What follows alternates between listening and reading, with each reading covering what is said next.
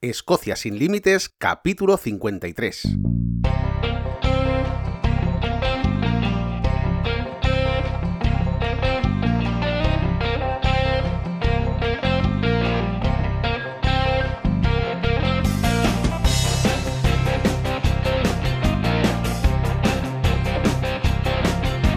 Bienvenidos un viernes más a Escocia sin Límites, el podcast donde hablamos sobre historia, lugares de interés, rutas y todo lo que necesitáis saber si queréis conocer, venir o volver a estas tierras, porque Escocia es así, Escocia te atrapa.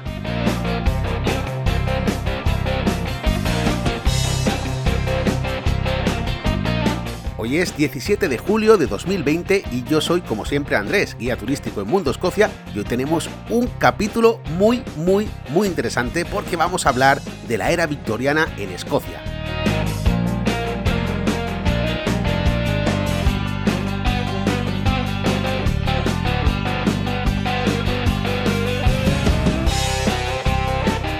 Y es que ya sabéis que llevo dos semanas intentando hacer el capítulo de Rob Roy. El capítulo de Rob Roy al final se ha vuelto a posponer porque esta semana he ido a visitar un castillo, un castillo único de un señor que compró esta propiedad y está reformándola. La verdad es que la historia es increíble, pero como dijo Jack el Destripador, vamos por partes.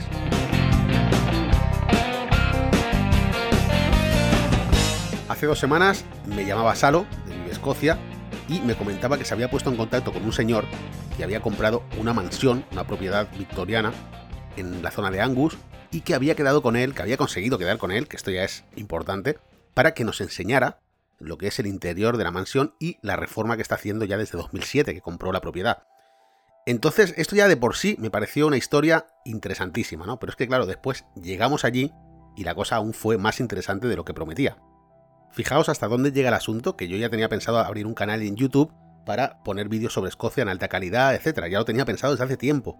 Pero esto desencadenó que el vídeo que salió de esta visita pues haya acelerado el proceso y ya tenéis disponible, si queréis suscribiros, el canal de YouTube de Escocia sin Límites, donde está ya el vídeo colgado, porque muchos de vosotros quizá ya habéis visto el vídeo, los que no, os recomiendo que os suscribáis, de hecho a todos os recomiendo que os suscribáis al canal de Escocia sin Límites en YouTube, porque allí voy a ir subiendo vídeos sobre Escocia siempre en alta calidad.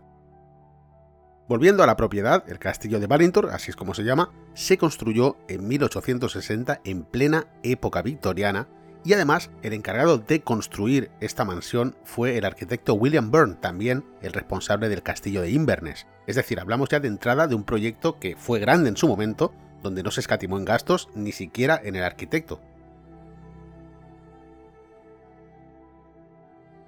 La era victoriana significa un punto de inflexión importante en la historia de Gran Bretaña y se llama así precisamente porque coincide de lleno con el reinado de la reina Victoria, la más longeva hasta que llegó Isabel II, por supuesto, con permiso siempre de Isabel II que ya va a cumplir 94 años. Bueno, aquí confluyen varios factores que hacen que la sociedad británica sufra una serie de cambios acelerados en plena revolución industrial, donde el imperio británico en aquel momento es el más poderoso del mundo, Fijaos que una de cada dos personas del planeta vivía bajo el gobierno de la reina Victoria. Canadá, Australia, India, gran parte de África, todo esto formaba parte del gran imperio británico.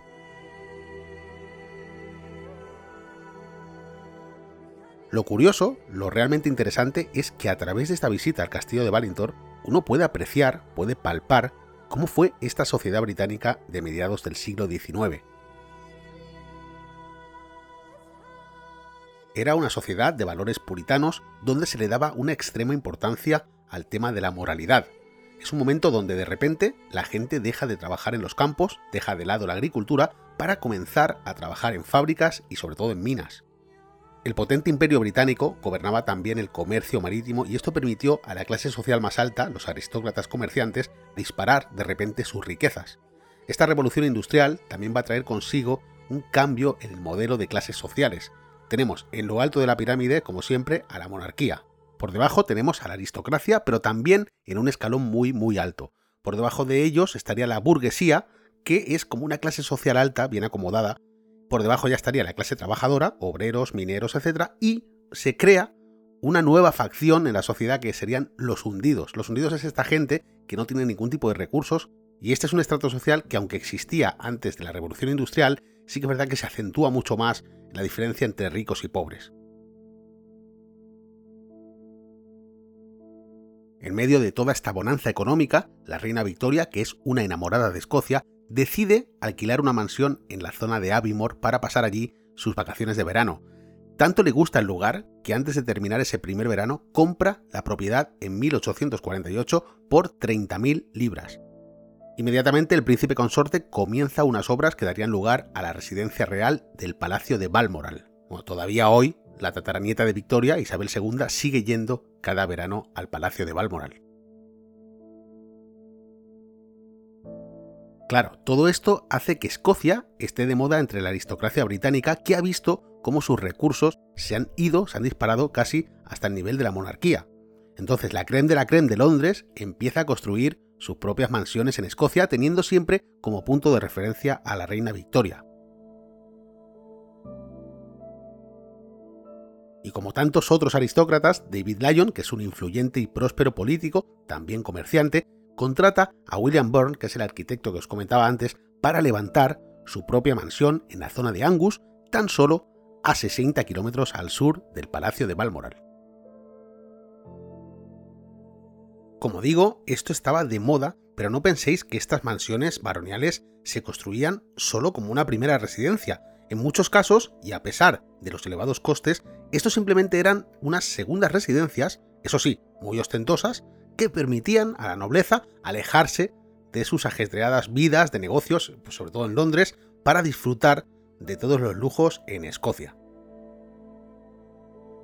Lujos como organizar cacerías en sus extensas fincas, o lujos como traer invitados simplemente para impresionarlos, o también lujos como dar un paseo junto a un lago que es de tu propiedad. Era como construir un hotel de 5 estrellas solamente para esos meses de descanso, simplemente porque se lo podían permitir. Por supuesto, si el coste de construcción era extremadamente alto, no lo era menos el mantenimiento de las instalaciones. Aunque el señor pasaba la mayor parte del tiempo en Londres, o incluso viajando por negocios a las Indias, etc., en la mansión, y estoy hablando ahora exclusivamente del castillo de Ballintor, pues allí tenía que haber siempre una serie de trabajadores que vivían allí todo el año trabajando para que la mansión estuviera siempre a punto. Y esto se aprecia muy claramente porque casi el 50% del edificio estaba construido únicamente para el servicio. Dentro de la mansión tenían sus propias zonas marcadas en las cuales hacían vida diaria. Luego estaban las zonas nobles que permanecían totalmente cerradas mientras el señor no estuviese en Escocia. Había un mayordomo que era el designado como el jefe del servicio y estaba a cargo de las limpiadoras, de los carpinteros, de las cocineras y todos los puestos de trabajo al final dependían del mayordomo. Es verdad que no tenían un sueldo muy elevado estos trabajadores, pero lo que sí que tenían asegurado era un techo durante todo el año, cosa que dentro de este estrato social ya era todo un lujo.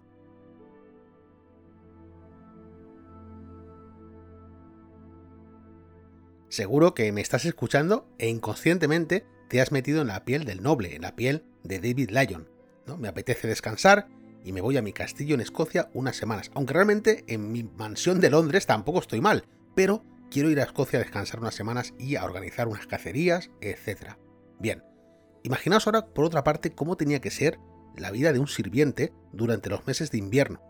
Estás viviendo en una mansión en la zona de Angus, en el centro de Escocia, en un momento donde la sociedad se está volviendo más industrial, está abandonando el medio rural para irse a las ciudades, a Edimburgo, a Inverness, a Aberdeen, y tú sin embargo estás ahí, en medio de, la nada. Eso sí, estás con tu familia seguramente, porque si tú eres un carpintero, quizá tu mujer está trabajando de limpiadora y tu hijo vive ahí con vosotros, con lo cual dentro de lo que es un estrato social bajo, te puedes sentir afortunado.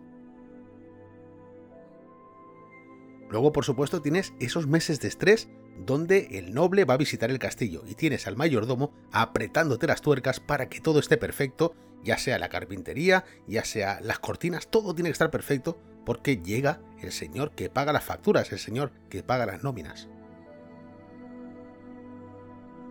Pero fijaos cómo eran estos nobles victorianos caprichosos, ricos. David Lyon a los dos años se cansa de viajar al castillo y se lo cede a su hermano William. Su hermano va a mantener el servicio y la mansión durante varios años más hasta que la va a vender y así va a pasar de mano en mano hasta aproximadamente 1950, donde es comprada por un empresario taiwanés. Este empresario la compra por capricho y prescinde de todos los sirvientes, simplemente deja el castillo de Valintor cerrado. Seguramente cuando lo compró tendría idea de viajar a Escocia de vez en cuando, pero en 10 años solo viene al castillo en una ocasión.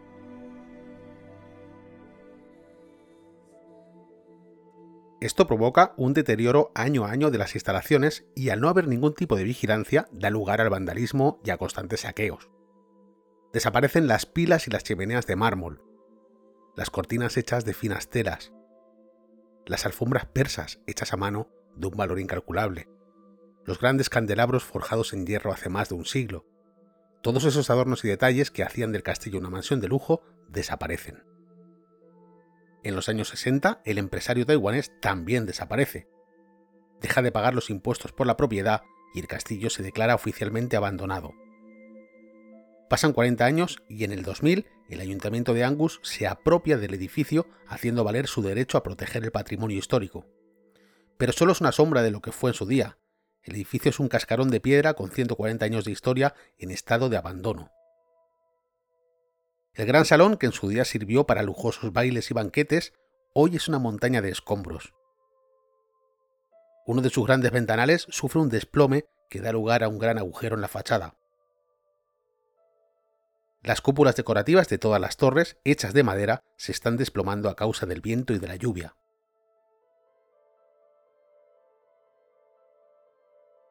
Es entonces cuando entra en escena su actual propietario, David Johnston, le insiste al ayuntamiento para comprar el castillo. Este proceso de compra se va a alargar unos años hasta 2007. La transacción se cierra por un precio relativamente bajo, 80.000 libras. Bajo si tenemos en cuenta que la mansión tiene 54 habitaciones y que los terrenos colindantes, incluyendo un pequeño lago, entran dentro de la venta. Este precio se formaliza con la condición de que David se compromete a restaurar el castillo. Y esto fue lo más impresionante de nuestra visita al castillo de Valintor, donde yo esperaba encontrar un edificio en remodelación que me iba a transportar a una época de gran esplendor cultural y también arquitectónico, pero creo que para los que fuimos a esta visita, conocer a David fue un auténtico regalo. Salo de Vive Escocia, Ana de Lovely Scotland, Flor de Flor de Escocia y yo pues coincidimos en que fue una experiencia única. Y estamos hablando de profesionales que nos dedicamos a esto y que estamos acostumbrados a visitar castillos en Escocia. Lo que nos impresionó de verdad, por encima del castillo, es el tesón y la voluntad de un hombre que lo ha dejado todo por un sueño. Un loco romántico que está poniendo todo su dinero, toda su ilusión y todo su empeño en algo muy difícil de conseguir hoy en día. Durante toda esta semana muchos de vosotros me habéis preguntado a raíz del vídeo, que por cierto os recomiendo que lo veáis, os voy a dejar el enlace en las notas del programa para que podáis verlo en YouTube, a raíz del vídeo me habéis preguntado por qué pasan estas cosas, por qué hay tantas mansiones abandonadas en Escocia. Son edificios de otra época, era otra mentalidad. Hoy en día es muy raro encontrar un multimillonario que construya algo así en medio de la nada. Si un multimillonario viene a Escocia, pues tiene muchas opciones, pues por ejemplo, para alquilar un castillo o la planta entera de un hotel, el Hotel Balmoral, por ejemplo, que es carísimo, pero podría hacerlo. Sí, hay ricos que incluso hoy en día compran castillos en Escocia, pero son pocos los que pueden o quieren permitirse el lujo de tener 20 personas en nómina para que todo sea perfecto un mes al año. Fijaos que en Escocia hay castillos históricos, muchos y mucho más antiguos, que están gestionados por Historic Scotland, es decir, por el propio gobierno que se encarga del mantenimiento para que estos lugares sean seguros y también se encargan de la explotación. En el caso de Valintor, cuando le preguntamos a David, nos confesó que él compró castillo por amor. Esa fue su respuesta. Evidentemente tiene un proyecto de restauración para quizá algún día poder alquilar habitaciones o montar su propio restaurante y ofrecerle a la gente la posibilidad de disfrutar de todo esto tal y como él lo quiere disfrutar. Es una historia tremenda, de verdad. Han pasado ya cinco días desde que estuve allí y todavía os hablo de esto y se me pone la carne de gallina de lo que está haciendo este señor. Es impresionante ver cómo consigue, por ejemplo, radiadores victorianos en eBay. Está atento todos los días a ver si sale algo que le cuadre porque quiere restaurar el castillo con materiales de la época, no quiere comprar material nuevo. Entonces esto es bastante complicado porque, claro, o te tienes que ir a subastas, o tienes que buscar en internet muy bien, estar muy atento, y además es que tampoco tiene presupuesto para poder hacerlo. Entonces, Flor le planteó una cosa que el hombre ni había pensado, que era hacer un crowdfunding. Imaginaos la satisfacción de saber que después de 24 horas de crowdfunding había recaudado ya casi mil libras. E, es que es algo que ni había pensado. De hecho, os voy a dejar también el enlace al crowdfunding, el enlace a su blog, porque en su blog podéis encontrar muchas más cosas en torno a esta remodelación, a esta restauración que está haciendo. Es verdad que está en inglés, pero realmente vale la pena porque hay fotografías, incluso si controláis un poquito de inglés tampoco hace falta, se puede entender fácilmente. De verdad que merece la pena si os gusta el tema, os dejo estos tres enlaces, el enlace al vídeo, el enlace al blog y el enlace al crowdfunding por si hay alguien que quiera colaborar con David para restaurar. Nosotros hemos colaborado con unas cantidades modestas, evidentemente, en nuestro granito de arena, pero sinceramente, tengo que volver. Tengo que volver simplemente porque mi mujer es arquitecta, vio el vídeo, no me lo va a perdonar haber ido sin ella, y tengo que volver porque además es que es una persona de estas que quieres conocer más. En fin, pues nada, espero que os haya gustado la historia de Ballintor Castle de David, en realidad la historia de David Johnston más que la historia del castillo, pero es verdad que esta época victoriana tiene muchísimo encanto. Tuvo que ser una época difícil porque también era una sociedad muy machista, muy moralista, pero después por detrás no eran tan moralistas. Es decir, al final, bueno, era una época de represión, en realidad, y también de mucha riqueza en algunos estratos sociales. Bueno, espero que os haya gustado el capítulo de hoy. Sabéis que podéis encontrar más información para visitar Escocia en www.mundoescocia.com. Ahora ya tenéis canal de YouTube también, iré subiendo vídeos de pueblos de Escocia, sobre todo de sitios que merece la pena ir a visitar, también narrados como si fuera un podcast, pero en vídeo. Y bueno, pues poco a poco se trata de ir creando contenido sobre Escocia, contenido interesante. Bien, pues muchísimas gracias por estar ahí una semana más conmigo, otro viernes más en Escocia sin Límites que tengáis un buen día y un buen fin de semana.